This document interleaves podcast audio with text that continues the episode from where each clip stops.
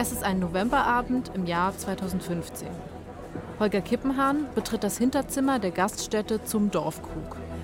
Die Wände dort sind holzvertäfelt und mit Plastikpflanzen geschmückt.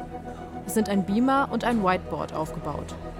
Kippenhahn hat mitbekommen, dass hier heute ein Infoabend stattfindet. Er ist der Bürgermeister. Da möchte er natürlich wissen, was in seiner Gemeinde abgeht. Also ist er losgefahren, um sich das mal anzusehen. Was er dort erlebt, wird ihn aufwühlen. Natürlich war man ein bisschen verunsichert, was jetzt hier eigentlich passiert ist. Weil wenn man in eine Veranstaltung, ich sage jetzt mal um 18 Uhr reingeht, von der man noch gar nicht weiß, was ist, und dann geht man drei Stunden später raus und hat das erlebt, dann ist man erstmal selber mit sich beschäftigt, wie man das wertet. Holger Kippenhahn geht durch den Raum an langen Tischen vorbei, an denen Menschen aus dem Ort Platz nehmen und Pilz bestellen. Er setzt sich ganz vorne neben dem Pfarrer. Der Raum ist voll. Viele Menschen aus dem Dorf sind gekommen. Ja, ganz herzlich willkommen. Ich freue mich, dass das Interesse so groß ist. Worum geht es heute? Ein Mann und eine Frau stehen vorne, mit Zetteln in der Hand. Er, schulterlange braune Haare, Bart und Trachtenhemd. Sie, blonde lange Haare, im Nacken zusammengebunden und bodenlanger Rock. Die beiden schwören eine Art Bedrohung herauf. Aus unserer Sicht stehen wir an einer Schwelle einer existenziellen Entscheidung. Die beiden wollen aufklären, sagen sie. Darüber, dass Deutschland angeblich zu viele Flüchtende aufnimmt. Dabei nennen sie völlig überzogene Zahlen. Man erwartet bis Ende 2016 in Deutschland bis zu 10 Millionen Asylanten. Wenn der Zufluss so weitergeht, wie er bisher ist, gibt es in einem Jahr mehr. Das Thema scheint emotional für Sie zu sein. Mehr junge Männer aus Afrika, Asien und ähm, dem Balkan als junge deutsche Männer. Bürgermeister Holger Kippenhahn sitzt da und glaubt, er hört nicht richtig welche Gefahr jetzt für Deutschland droht und für Grabo im Speziellen, dass nämlich Flüchtlinge kommen und möglicherweise in die dort befindliche Sporthalle untergebracht werden. Es wurde also ein Schreckensszenario aufgebaut. Nach wenigen Minuten liest die Frau einen Ausschnitt vor, angeblich aus einem Bericht der Vereinten Nationen, darüber, wie die Einheimischen auf die Geflüchteten reagieren. Der Kampf gegen Widerstände in der Bevölkerung beim Bevölkerungsaustausch sei jedoch erforderlich. Der Mann behauptet, aus dem Buch eines Pentagon-Mitarbeiters zu zitieren, was die Regierungen der westlichen Länder angeblich planen. Das Endziel ist die Gleichschaltung aller Länder der Erde. Sie soll durch die Vermischung der Rassen herbeigeführt werden, mit dem Ziel einer hellbraunen Rasse in Europa. Hierfür sollen in Europa jährlich 1,5 Millionen Einwanderer aus der dritten Welt aufgenommen werden. Das ist der Verschwörungsmythos vom Great Replacement, also großer Austausch. Der besagt, dass irgendwelche Eliten planen, eine angeblich weiße europäische Bevölkerung auszutauschen durch Migrantinnen, weil die leichter zu lenken seien. Darauf berufen sich unter anderem die rechtsextremen Terroristen von Christchurch, Hanau und Halle. Der Mann schildert, was seine Gruppe dagegen tun will. Sollten uns unsere Politiker, Beamten, Soldaten nicht mehr dienen wollen, bauen wir kleine Strukturen auf. Unsere Dörfer und Städte können ihre Belange selber regeln. Die beiden wollen eine Bürgerwehr gründen, um das zu verteidigen, was der Staat ihrer Meinung nach nicht schützt. Seine Vision hat der Mann von einer ganz besonderen Quelle. Ja, die meisten hier wissen ja, dass wir mit dem Goldenen Grabo sozusagen auch sozusagen die Anastasia-Bücher studiert haben.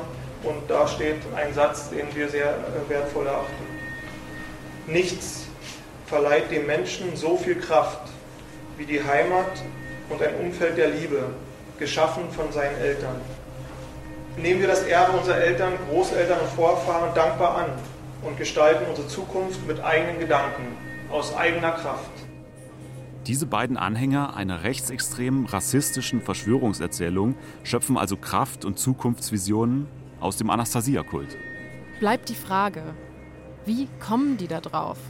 Und vor allem, wie gefährlich sind diese Leute?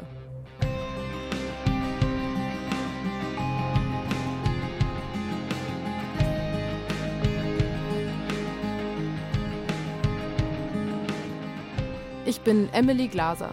Und ich bin Dennis Müller. Und das ist Seelenfänger, der Anastasia-Kult. Folge 3: Ein Hektar Hass. In dieser Folge schauen wir uns die gefährlichsten und dunkelsten Ecken der deutschen Anastasia-Szene an.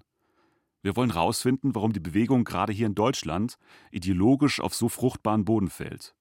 Und wir fangen an an dem Ort, wo Anastasia erstmals richtig für Aufsehen gesorgt hat. Grabow in Brandenburg. Das liegt ungefähr zwei Stunden nördlich von Berlin. Grabow ist der Ort, an dem Holger Kippenhahn gerade fassungslos bei diesem Infoabend zugehört hat. Als Bürgermeister hat er natürlich mitbekommen, als sich in seinem Ort 2010 eine ungewöhnliche Gemeinschaft gegründet hat. Die nennt sich Goldenes Grabo. Die Gemeinschaft wird geleitet von einem Ehepaar, Iris und Markus Krause. Er kommt aus Grabow und arbeitet als Vermesser für das Land Brandenburg. Sie ist Sozialpädagogin und Yogameisterin. Auf ihrer Website bekennen sich die Krauses damals zu den Anastasia-Büchern. Ihre Grundstücke im Ort gestalten sie nach dem Vorbild der Familienlandsitze aus Wladimir Mikres Büchern. Und dieses goldene Grabo ist nicht irgendein Anastasia-Familienlandsitz, sondern einer der einflussreichsten Deutschlands. Und der mit den fragwürdigsten Verbindungen. Ich habe Markus Krause eine Mail geschickt und habe ihn gefragt nach seinen Verbindungen nach rechts und zu seiner Behauptung, dass das Goldene Grabo inzwischen aufgelöst sei. Seine Antwort ist, Typisch für die Anastasia-Leute, mit denen wir bisher Kontakt hatten. Er schreibt, ich sehe mich derzeit außerstande, die Fragen so zu beantworten, dass die Vielschichtigkeit des Themas aus meiner Sicht wahrheitsgetreu dargestellt werden kann. Und weiter, alle Menschen, mit denen ich zusammenarbeite, haben friedliche, lebensfördernde und gute Absichten. Und dies in voller Selbstverantwortlichkeit.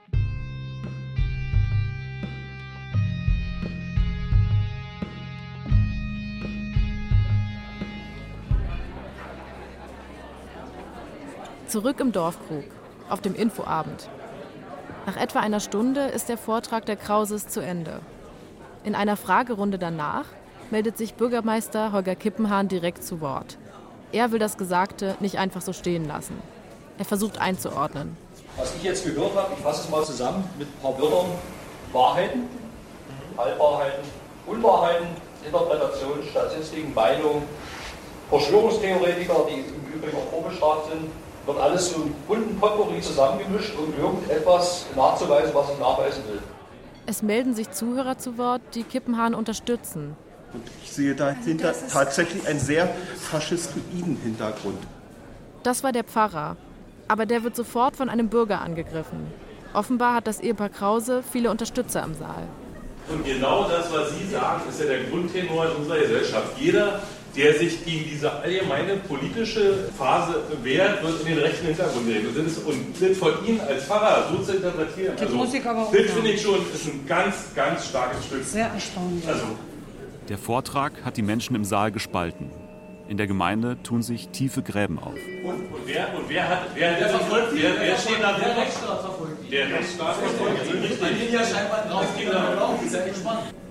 Dann beendet Markus Krause den Abend.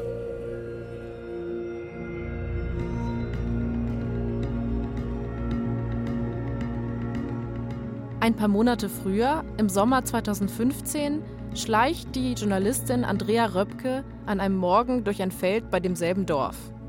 Das Feld grenzt an eines von Krauses Grundstücken. Wir haben uns dann durch ein Maisfeld gepirscht und haben dann die ersten Fahnen gesehen, haben gesehen, wie sie sich dort zum Frühsport aufstellten, wie sie die Zelte aufbauen. Wir haben teilweise die Ankunft eben von bekannten Rechtsextremen gesehen. Die Fahnen sind schwarz, weiß und rot sowie die Reichskriegsflagge. Röpke sieht Kinder in Uniformen, die in Reihe und Glied stehen. Sie schleicht mit ihrer Kameraausrüstung so nah heran wie möglich. Die Aufnahmen sollen ja gut werden. Röpke weiß aber auch, wenn sie jemand bemerkt, dann wird's gefährlich. Ich hatte natürlich auch Angst, was die Rechten angeht, nicht vor den Kindern und Jugendlichen, aber vor der Dynamik, die da entstehen kann, wenn sie uns entdeckt hätten. Andrea Röpke recherchiert seit über 30 Jahren in der Szene der extremen Rechten. An diesem Tag im Jahr 2015 hat sie einen Tipp bekommen. In Grabow findet ein rechtsextremes Kinderzeltlager statt, organisiert vom sogenannten Sturmvogel Deutscher Jugendbund, einem Ableger der verbotenen Wiking-Jugend. Also das sind keine Pfadfinder, die waren richtig autoritär auch aufgestellt und dann haben die Kinder eine Stunde stramm gestanden. Und dementsprechend haben wir dann auch eine Stunde ganz still gelegen an unseren Positionen und konnten dann das immer nur so von dieser Position aus filmen und fotografieren und haben das so miterlebt, wie dann auch so ein kleiner Junge zusammenbrach, der wurde dann weggetragen. Andrea Röpke filmt, wie ein Kind beim Strammstehen in der Sonne in Ohnmacht fällt. Und Eltern, die sie schon kennt. Bekannte Rechtsextreme, wie einen namenhaften Holocaustleugner und einen NPD-Funktionär. Die Aufnahmen, die Röpke an diesem Tag macht, werden zwei Dinge bewirken. Sie katapultieren das Dorf Grabo in die bundesweite Aufmerksamkeit. Und die Anastasia-Bewegung verliert ihr unschuldiges Image. Aber erstmal kommt es zu dem denkwürdigen Infoabend, der Bürgermeister Holger Kippenhahn schockiert. Er lädt eine Bildungsreferentin nach Grabo ein, die über die Ideologie der Anastasia-Bewegung aufklärt. Und er liest auch die klingenden Zedern Russlands, um sich selbst ein Bild zu machen. Ansonsten scheint wieder Ruhe ins Dorf einzukehren. Aber nur kurz. Ein paar Jahre später, auf einmal der Schlag. Andrea Röpke veröffentlicht ihre Aufnahmen und der RBB sendet einen Beitrag über das Goldene Grabo. Dann Deutschlandfunk, Bildzeitung, Spiegel TV. Alle möglichen Medien berichten über die Krauses. Kippenhahns kleiner Ort wird bekannt als der Anastasia-Hotspot. Wir wollen wissen, wie das für Kippenhahn als Bürgermeister war und wie er seitdem mit dem goldenen Grabo umgeht. Also habe ich ihn zusammen mit zwei Kollegen besucht. Nee, Moment, Sie sehen aus wie Studenten. Hallo. Bleiben Sie kurz, wir gehen ins Nebengebäude. Mhm. Okay.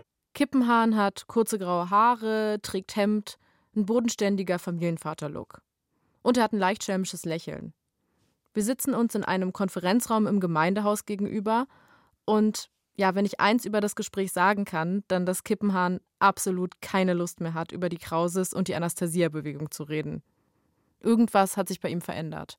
Die rechte Szene trifft sich in Grabo, die rechte Szene oder das goldene Grabo ist in Grabo da, dort wird sich die Erde öffnen und alles verschlucken. Also hier ist praktisch die Wurzel allen Übels, das ist natürlich Quark, kann ich nicht anders bezeichnen. Es gibt eben überall rechte Gesinnungsgenossen, die sich auf den Straßen zeigen, die sich zurzeit auch sehr bestätigt fühlen. Das ist beängstigend, das ist überhaupt nicht meins, ich bin Linker, aber wir müssen damit versuchen, ordentlich umzugehen. Man bekam den Eindruck, Kippenhahn fühlt sich unfair behandelt so als mache die Öffentlichkeit seine Gemeinde und ihn persönlich dafür verantwortlich, dass sich ausgerechnet dort völkische Siedler niedergelassen haben. Und er sagt, da kann man halt nichts gegen machen. Aber manche seiner Aussagen haben uns dann doch ziemlich gewundert. Wenn die Grenzen überschreiten, dann müssen sie dafür belangt werden, ist ganz klar. Aber zu sagen, die dürfen jetzt kein Land mehr kaufen, sowas hatten wir in Deutschland schon mal, wo man dem jüdischen Volk hier in Deutschland, bevor sie deportiert wurden und nach Theresienstadt, Auschwitz und so weiter kamen, alles weggenommen hat. Nun bin ich ja nicht der, der jetzt diese Sachen alle miteinander verquasen will. Was ich bloß sagen will, ist, dass eben jemand wie Herr Krause, Herr Kippenhahn oder wer auch immer, wenn er das entsprechende Geld hat, ein Grundstück kaufen darf. Er vergleicht also völkische Siedler mit den Verfolgten des NS-Staats. Ich glaube, Kippenhahn versucht zu sagen, dass auch Anastasia-Fans in Deutschland das Recht haben, Grundstücke zu kaufen. Und er findet auch, dass sie das Recht haben, in Frieden zu leben. Aber sollte man die einfach machen lassen, wenn sie sich mit Rechtsextremen vernetzen?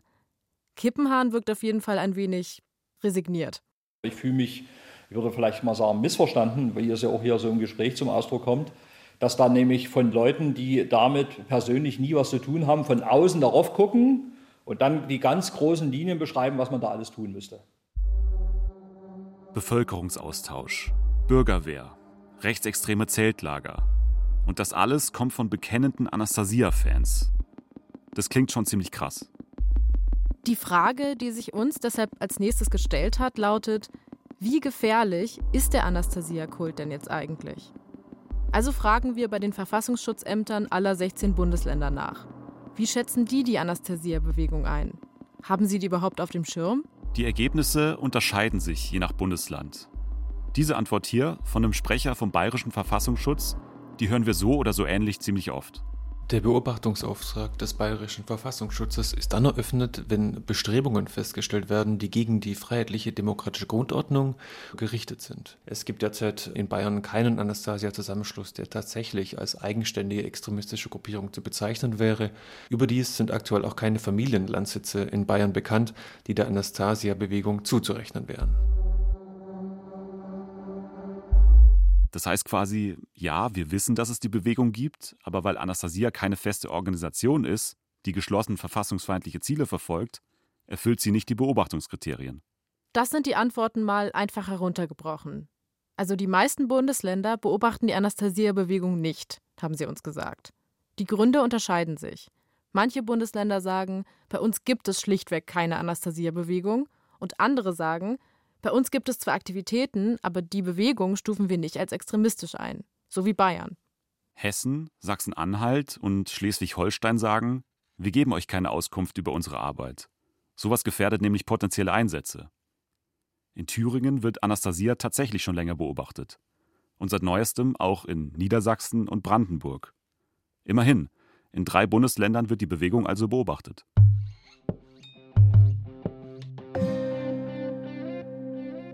Aber uns verwundern manche der Antworten. Denn in manchen Bundesländern haben Journalistinnen ganz klar Aktivitäten der Anastasia-Bewegung nachgewiesen. Der Verfassungsschutz in diesen Ländern sagt aber, Anastasia gibt's bei uns nicht. Ich erzähle Andrea Röpke davon, der Journalistin, die das rechtsextreme Lager gefilmt hat. Also die Landesämter für Verfassungsschutz in den Ländern Bayern, Baden-Württemberg, Mecklenburg-Vorpommern und Rheinland-Pfalz zum Beispiel gesagt, dass es bei ihnen gar keine Anastasia-Aktivität. Allen Ernstes? Ja. Was haben Sie gesagt, es gäbe keine Landsitze oder keine Aktivitäten? Genau, Bayern meinte, es gäbe keine Landsitze, also das ist zitiert, und andere sagen, es seien keine Aktivitäten zu beobachten. Bayern sagt keine Landsitze. Ich meine, der Mutterhof, eines der prominentesten rechtsextremen Strukturen, liegt in Bayern. Also Richle ist Bayer. Dann macht es einen nur noch fassungslos. Auch in Mecklenburg-Vorpommern arbeitet die Anastasia-Bewegung an neuen Projekten, sagt sie. Es ist Unwissenheit oder Ignoranz von Seiten der Behörden. Ich kann es nicht nachvollziehen, wie solche Aussagen gemacht werden können. Natürlich, nicht alle Anastasia-Fans sind stramme Rechte. Aber wie viele Anastasia-Höfe sind jetzt wirklich rechtsextrem? Andrea Röpke hat 2019 ein Buch geschrieben über völkische Landnahme Darin heißt es noch, dass es in Deutschland zwei Familienlandsitze gibt, die Verbindungen in die Rechtsextreme und in die Reichsbürgerszene haben. Wir haben gefragt, ob es auch heute immer noch nur zwei sind. Nein, es gibt unzählige weitere mehr. Also ich glaube einfach, dass Grabo und Wienrode die am besten recherchierten Orte sind. Aber man schaue sich auch den Mutterhof an im Allgäu von Brichle und so weiter. Da geht es ja auch immer weiter. Oder im Bereich Kempten. Oder es gibt unzählige, in Niedersachsen auch, im Bereich der Lüneburger Heide. Wir haben da eine ganze, ganze Menge mehr Familienlandsitze, die tatsächlich auch im rechtsextremen Milieu zu verorten sind. Und es ist, glaube ich, einfach ein Problem der Recherche. Wie viel Gefahr steckt also in der Bewegung? Andrea Röpp gewarnt, man sollte sie nicht unterschätzen. Also die Anastasia-Bewegung ist alles andere als eine demokratische Bewegung. Und das sollte uns klar sein. Das ist eine Bewegung, die autoritäre Lebensvorstellungen verbreitet und sie durchaus auch mit militärischen Vorsätzen auch in die Tat umsetzen könnte. Also wir sollten sie sehr, sehr ernst nehmen und wir sollten uns von ihrem Erscheinungsbild und von ihrer Faszination, von der großen Fangemeinde, die durchaus aus einem nicht politischen Spektrum kommt, aus dem esoterischen Spektrum, aus dem ökologischen Spektrum, sollten wir uns nicht blenden lassen. Was prinzipiell dahinter steht, scheint mir wirklich sehr gefährlich zu sein.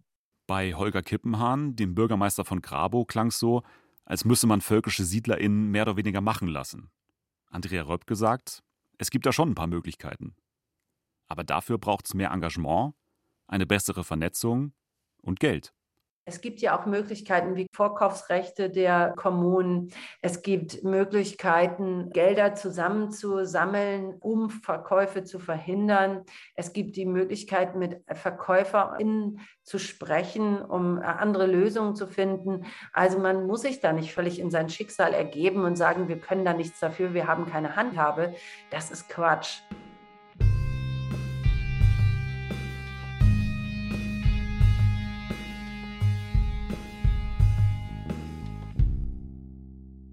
Läuft jetzt auch bei mir? Okay. Wie verfassungsfeindlich der Anastasia-Kult wirklich ist, das hat kaum einer so hautnah erlebt wie dieser Journalist hier. Wir treffen ihn auf Zoom. Ihr schneidet doch, oder? Kriegt die Frage immer wieder gestellt von Interviewpartnern, findet es so lustig. Äh, wollte die jetzt auch mal stellen. Silvio Duve hat sich tief in die Anastasia-Kreise begeben, lange bevor bekannt war, was das überhaupt ist. Zwei Jahre lang hat er sich undercover bei Anastasia eingeschleust, war bei Stammtischen und Seminaren und hat heimlich gefilmt. Seine Recherchen hat er dann veröffentlicht, bei Kontraste die Reporter. In den zwei Jahren schöpft niemand Verdacht. Duwe erzählt in der Szene, dass er ein totaler Fan der Bücher sei und dass so ein Familienlandsitz genau sein Ding wäre. Deshalb besuche er die Anastasia-Veranstaltungen. Er hat den Anastasia-Leuten gesagt, ich will herausfinden, wo sich mein Herz wohlfühlt. Ja, den Slang hat er schon mal drauf. Bogenschießtraining haben wir gemacht. Wir waren Kraftplätze suchen im Harz, äh, um uns mit den Ahnen zu verbinden. Überhaupt Ahnen anrufen ist auch immer ganz toll. Silvio Duve kommt viel rum. Er ist in Bayern, er ist in Sachsen-Anhalt, später auch in Grabow in Brandenburg. Dort bekommt er rechte Ideen mit. Aber auch sonst jede mögliche Schwurbelei. Da waren so ein Dutzend Leute, teilweise Alleinstehende, teilweise Familien, teilweise auch mit Kind.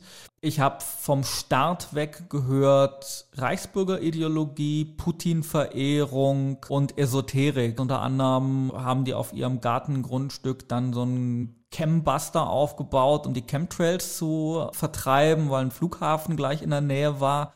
Chemtrails, ganz kurz, das ist ein Verschwörungsmythos. Nachdem sind die Kondensstreifen von Flugzeugen eigentlich Chemikalien, die die Regierung sprühen lässt, um die Bevölkerung gefügig zu machen. Weiter geht's. Die krassesten Geschichten sind tatsächlich der Antisemitismus, der immer wieder ganz deutlich wird wo es eben darum geht, dass es eine jüdische Weltverschwörung gibt, finstere Eliten, die sozusagen äh, die Völker und insbesondere das deutsche Volk unterdrücken und versklaven wollen, dafür moderne Technik benutzen, auch unsere Regierung, unsere Medien benutzen. Dann gab es teilweise richtig, richtig heftige Rassenkunde im NS-Stil, wo über den Knochenbau des Nebels fabuliert worden ist und wie der sich vom Knochenbau des Weißen unterscheidet. Ich habe einmal in dieser ganzen Zeit erlebt, wirklich aber nur ein einziges Mal, dass eine Person, als es um Geschichtsrevisionismus ging in Bezug auf den Zweiten Weltkrieg und das Dritte Reich, aufgestanden ist und gesagt hat, das ist rechte Ideologie, das ist Geschichtsrevisionismus, ich will das nicht, ich kann damit nichts anfangen und ich erwarte, dass sich hier die Gruppe davon distanziert, von dem, was gerade gesagt worden ist. Das Ergebnis war heulende Reichsbürger und heulende Nazis, die sich beschwert haben, dass da eine Frau aufsteht und ihr geliebtes Deutschland beleidigt und dass diese Frau doch bitte jetzt mal zu gehen hat. Und die ist dann auch gegangen. Silvio Duve trifft mehrmals auf einen ganz besonderen Anhänger der Familienlandsitzidee. Frank Willi Ludwig, der Kumpel von Robert Brichle aus Folge 1. Er ist sowas wie ein Influencer in der Szene. Ludwig bewirbt in YouTube-Videos und Vorträgen den Landsitz-Lifestyle nach Anastasia. Der hält in der Regel PowerPoint-Vorträge mit der Dauer zwischen zwei Stunden und drei Tagen. Und das ist Frontalunterricht. Ludwig steht vorne und zappt durch die PowerPoint-Folien und erklärt seine Weltsicht. Und mit diesen Vorträgen verfolgt er klare Ziele. Frank Ludwig als jemand, der, ich sag mal, die Szene extrem ideologisiert, politisch auch ideologisiert, der Konzepte aufstellt, auch ganz klar davon spricht, welche Strategien zu fahren sind, um sich selbst als harmlos darzustellen, nach außen hin die eigenen Ziele zu verschleiern. Wir haben uns mal ein paar YouTube-Videos von diesem Typen angeschaut. Das ist Ludwig auf dem YouTube-Kanal Extrem News. Langer Bart, dunkler Raum, hinter ihm eine PowerPoint-Präsentation mit einem Haufen Pfeile drauf. Er verbreitet die typische Verschwörungserzählung von Politikern als Marionetten dunkler Mächte. Egal wer, alle Politiker sind diese Puppen. Keiner, das sind nur Verwalter, die, haben, die können nur reagieren und Befehle ausführen. Jedenfalls ist diese riesige Bombe, deren Kurs auf Moskau gerichtet war, wieder ins Weltall zurückgelenkt worden. Und die, ich erzähle jetzt nur das, was die Russen mir erzählt haben. Und hier bei einem Stammtisch, wo er sich für die Nazi-Symbole auf seiner Website rechtfertigt. Ich habe Ihnen alles so gezeigt über die slawisch-arischen Veden, die Zwastiken erklärt, was das bedeutet, die Bilder von Konstantin Vassiljev erklärt. Und dann kamen solche Fragen dann eben unter anderem, äh, wieso überall Zwastiken sind. Ja, eigentlich sind es ja Hakenkreuze.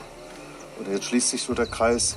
Äh, man wirft mir jetzt vor, dass ich äh, Hakenkreuzen entfremden würde. Frank Willi Ludwig ist also Rechtsextremist.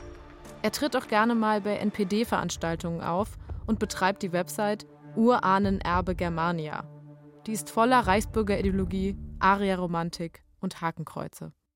Frank Willi Ludwig ist ein fleißiger Influencer oder sogar ein Missionar. Andere Anastasia-Fans kümmern sich ganz um ihren Landsitz. Frank Willi Ludwig scheint überall zu sein. Er ist uns an den verschiedensten Stellen unserer Recherche begegnet. Da ist es nicht verwunderlich, dass Duwe nicht der einzige unserer Gesprächspartner ist, der Frank Willi Ludwig persönlich kennengelernt hat. Svetlana Novoschenova, die uns durch den Podcast begleitet, hat ihn auch getroffen. Frank Willi Ludwig mit so einem weißgrauen Rauschebart und so sah schon irgendwie so sehr druidenmäßig aus. Und mir ist jetzt nichts Besonderes aufgefallen, kam in dem Moment sympathisch rüber. Wir hatten irgendwie eine schöne Zeit, waren dann irgendwie zusammen wandern und hatten dann irgendwie zusammen getanzt und Zeit verbracht und haben irgendwie ja viel miteinander geredet irgendwie über Gott und die Welt. Klingt eigentlich ganz positiv. Besonders seltsam findet sie den Druiden nicht. Bis zu diesem einen Moment. Er hat dann auch irgendwann, als wir uns unterhalten haben, mir so eine Visitenkarte in die Hand gedrückt von seiner Webseite, wo dann irgendwie auch schon drauf stand, Uran Erbe Germania. Ich dachte mir dann schon so, okay. Die Visitenkarte mit den komischen Symbolen lässt Svetlana nicht los. Sie geht ins Internet und findet Frank Willi Ludwigs YouTube-Kanal. Und was sie da sieht, lässt sie die Anastasia-Bewegung zum ersten Mal wirklich hinterfragen irgendwelche Märchen von der übermächtigen Translobby und dass irgendwie ein Mann, der Nagellack trägt, schon irgendwie der Untergang des Abendlandes ist. Das war schon ziemlich eindeutig. Diese Translobby, das ist ein queerfeindliches Narrativ, das in der extremen Rechten immer beliebter wird. Das besagt, dass organisierte Queer-AktivistInnen versuchen würden, die klassische bürgerliche Kleinfamilie zu zerstören. Und in dem Moment, wo ich dann also schwarz auf weiß oder so dieses sehr explizit dann gesehen habe, naja, der sagt sehr eindeutige menschenfeindliche Dinge und der wird halt trotzdem zu diesen Treffen eingeladen und dann habe ich, glaube ich, schon auch irgendwie angefangen, das noch stärker zu hinterfragen. Okay, wir haben gesehen, dass die Anastasia-Szene nicht nur offen ist für Esoterik, sondern auch für ganz harte rechte Ideologie. Rechtsextremisten wie Frank Willi Ludwig sind auf Anastasia-Treffen willkommen. Daraus ergibt sich für uns eine Frage. Wie ist es möglich? Es wirkt schon so, dass in den Anastasia-Kreisen rechte Verschwörungsideologien leichtes Spiel haben und dass neben Natur, Liebe und Landwirtschaft vor allem Begriffe wie Heimat und Volk für die Siedler wichtig sind. So steht es auch in den Büchern. Was hast du aus dem Kontakt mit Anastasia gelernt? dass es ganz wichtig ist, die eigene Heimat zu verstehen und zu lieben. Warum ist es so wichtig? Weil die Heimat das Werk unserer Ahnen ist. Auf solche Gedanken hat Wladimir Maigret kein Copyright. Dieses Verständnis von Heimatraum, der vor Eindringlingen beschützt werden muss, hat gerade in Deutschland eine lange Tradition. Wir gehen 200 Jahre zurück in die Romantik. Und immer dunkler ward der Wald, auch bunter Sänger Aufenthalt, es drang mir bald auf allen Wegen ihr Klang in süßem Duft entgegen. Ich wusste nicht, wie mir geschah und wie das wurde, was ich sah. Einer meiner Lieblingsromantiker ist immer Novalis. Da müssen Sie sich das so vorstellen, dass wenn Novalis auf einen Wald geschaut hat, dann sah er eben schon auch märchenhafte Strukturen, dann sah er auch schon ähm, vielleicht kleine Zwerge oder aber die gesamte Märchenwelt, die die Romantiker dann dargestellt haben. Nils Franke ist Umwelt- und Naturschutzhistoriker. Er hat zum Beispiel untersucht, wie das Denken der Romantik noch heute unsere Wahrnehmung beeinflusst und wie das romantische Naturideal die Gedankenwelt des Nationalsozialismus mitbestimmt hat.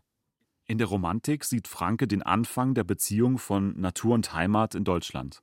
Die tun etwas, was eigentlich nicht zu erwarten gewesen ist, nämlich sie poetisieren die Natur und die Landschaft und schaffen eine Vorstellungswelt, eben die romantische Vorstellungswelt. Man muss sich das so vorstellen. Die Natur war eigentlich immer eine Bedrohung für die Menschen, etwas, gegen das man kämpfen musste, um zu überleben. Kälte, Krankheiten, wilde Tiere. Die Gefühle, die Leute der Landschaft gegenüber hatten, waren dementsprechend nicht so überschwänglich. Die Romantiker dichten und komponieren dann auf einmal gefühlvoll über das Rheinufer und beschreiben den Schwarzwald als etwas Magisches und Bedeutungsvolles.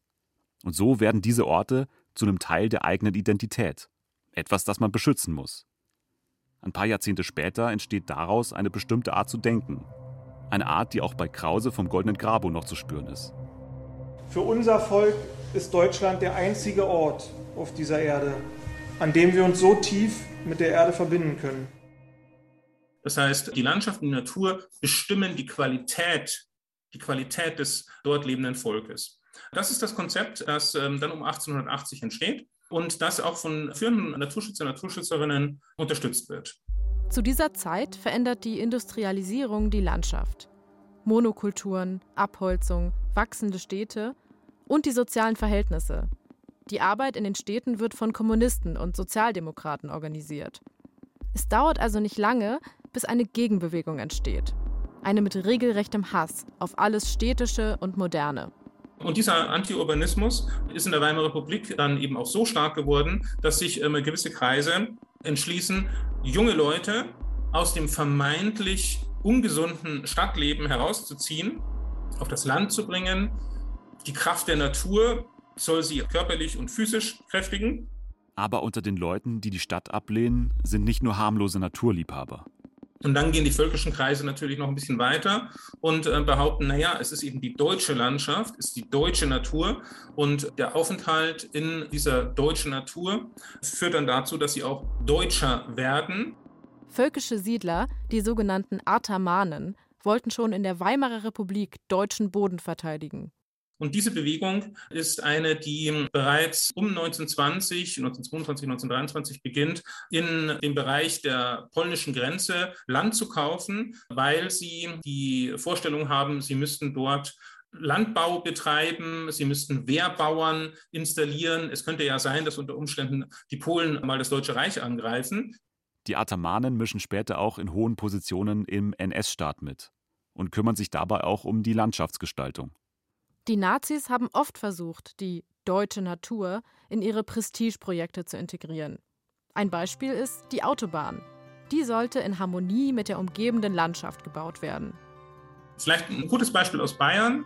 Wenn Sie sich die Autobahn München-Salzburg anschauen, die haben auch die Nationalsozialistinnen gebaut, dann wissen Sie ja, dass die über den Irschenberg führt. Und wenn Sie oben auf dem Irschenberg sind, haben Sie ja einen wunderbaren Blick auf die gesamte Alpenlandschaft. Wenn man da drüber fährt und sagt, mein Gott, ist das schön hier. Dann passiert etwas, was die Nationalsozialistinnen erreichen wollten und das ganz gerne mit dem Deutschtum verbinden wollten. Naturschutz wurde bei den Nationalsozialisten allgemein groß geschrieben. 1935, nur zwei Jahre nach Hitlers Wahl zum Reichskanzler, erlässt Hermann Göring das erste Naturschutzgesetz der deutschen Geschichte. Dieses Gesetz, das Reichsnaturschutzgesetz, ist natürlich ein Prestigeprojekt auch äh, für Hermann Göring gewesen. Es zeigt eben den Zugang der Nationalsozialistinnen und Nationalsozialisten zu dem Thema Natur. Das ist definitiv so und man darf das auf keinen Fall als etwas Peripheres sehen.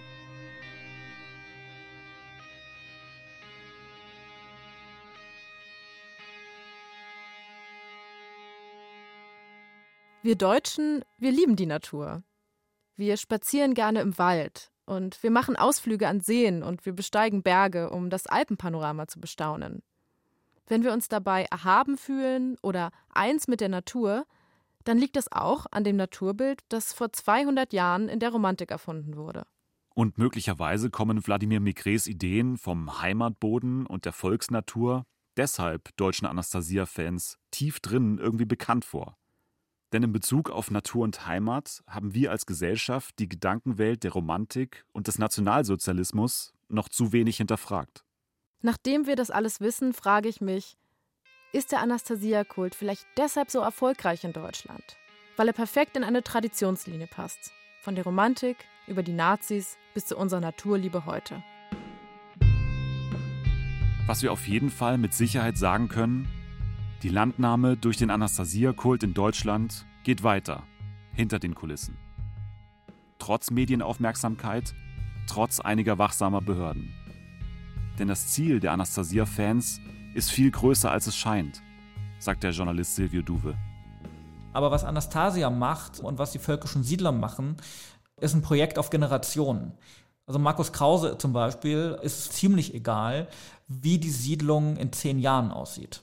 Für Krause ist relevant, was in vier und fünf Generationen, wie Grabo dann aussieht.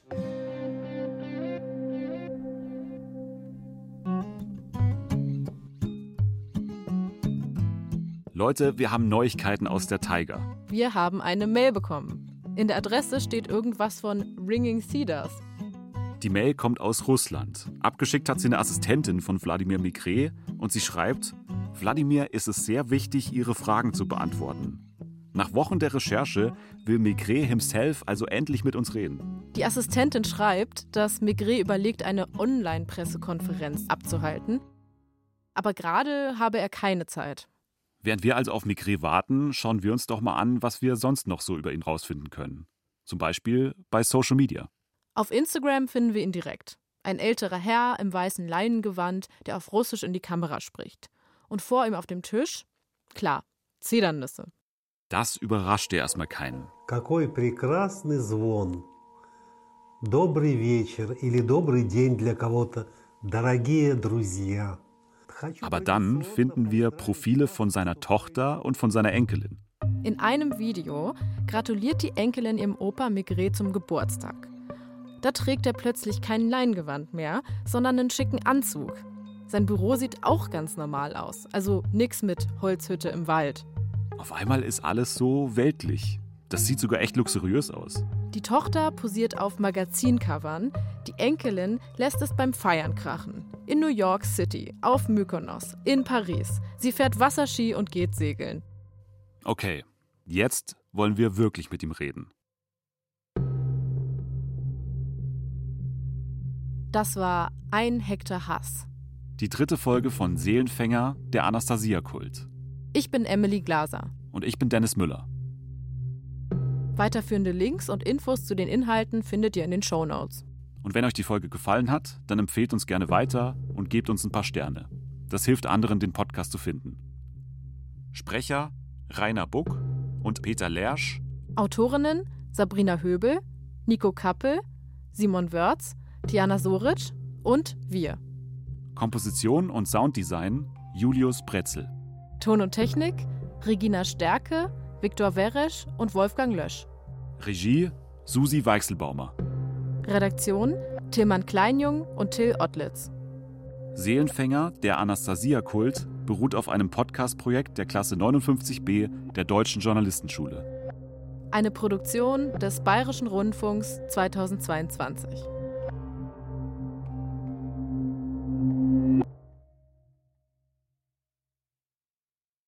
Ein Hinweis noch.